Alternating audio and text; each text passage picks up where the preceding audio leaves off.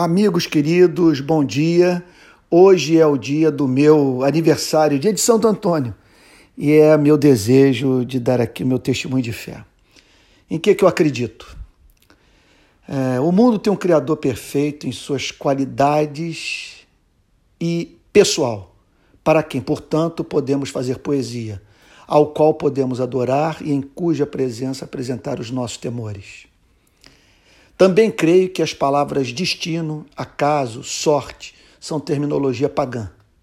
Eu acredito na providência, mão invisível que em amor, sabedoria e justiça governa o universo para a glória do Criador.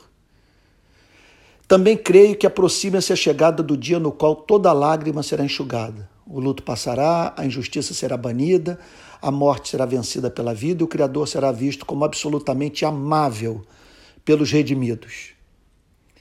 Como disse Davi, é, ao falar sobre o povo de Deus no Salmo 23, certamente bondade e misericórdia me seguirão todos os dias da minha vida e habitarei na casa do Senhor para todo sempre. Essa é a minha quarta convicção.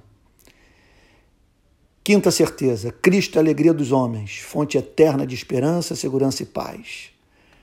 Sexta verdade na qual acredito: as portas do inferno não prevalecerão nunca contra a igreja.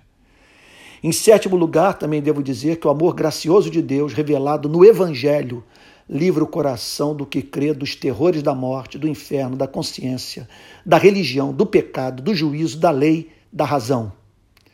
Oitavo lugar, mesmo que o nosso homem interior, exterior, perdão, se corrompa, contudo o nosso homem interior se renova de dia em dia.